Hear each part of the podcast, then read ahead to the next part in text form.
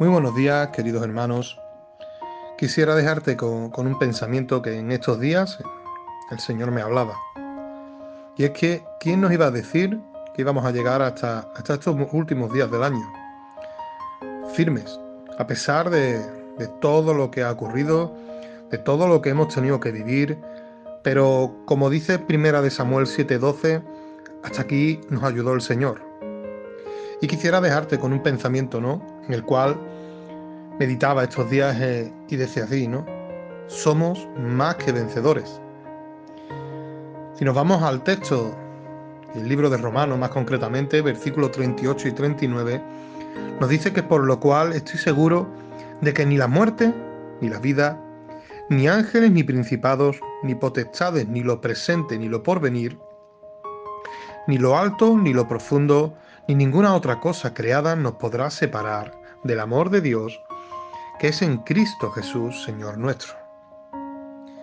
Y es que las cosas que ocurren a nuestro alrededor y aún las que van a suceder no nos pueden separar del amor de Dios.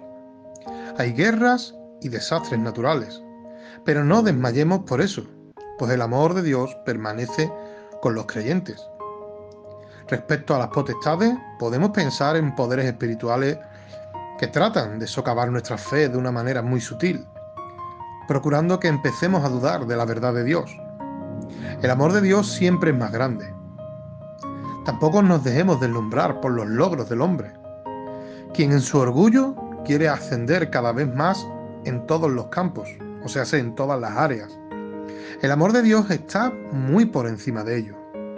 Cristo Jesús, nuestro Señor, subió por encima de todos los cielos, como nos dice la palabra en Efesios 4:10. Allí tomó el lugar a la diestra de Dios. ¿Sabéis cómo? Como vencedor. Y ahora te hago una pregunta, o me hago incluso a mí mismo una pregunta. ¿Puede una caída profunda después de la conversión separarnos del amor de Dios? Por muy hondo que hayamos refalado, allí también está el amor de, de Dios en Cristo Jesús, nuestro Señor. La conciencia de ese amor nos llevará a confesar nuestras faltas para volver lo más pronto posible a gozar de la comunión con el Padre. Realmente no hay nada ni nadie que pueda separarnos del amor de Dios. Ese amor en Cristo Jesús, nuestro Señor, que Él manifiesta cada día de una manera tan sobresaliente a todos los suyos. Y es ahí donde nos incluimos todos nosotros. Y es que podemos hacer balance de, de cómo nos ha ido el año.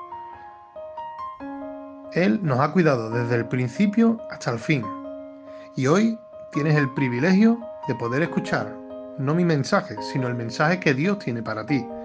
Porque hasta aquí, como te he dicho anteriormente, el Señor nos ayudó.